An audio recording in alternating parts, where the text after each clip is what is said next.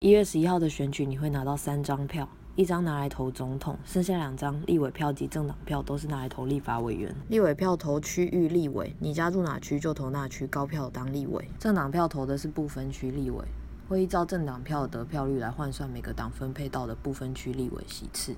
这些席次的立委来自于政党会提出一份不分区立委的候选人名单。选民如果满意这份候选人名单的人选，就要把票投给这个党哦。反之，如果不满意人选，请不要投给这个党。名单人选通常是一些社会领域人士，他本身不容易透过地方选举进入国会。那通过党的提名，他们就可以将这些考虑全国利益来立法修法的人送进国会喽。你有听过安全名单吗？国民党在二零一六年的政党票得票数有三百三十万，分配到的部分区立委总共有十一席。我们套用这个数字，可以推知大概该党部分区名单的前十一席都会保送进国会做立委哦。这就是安全名单的意思。而且部分区立委是不能被罢免的，所以名单上有谁，请你务必一定要看清楚。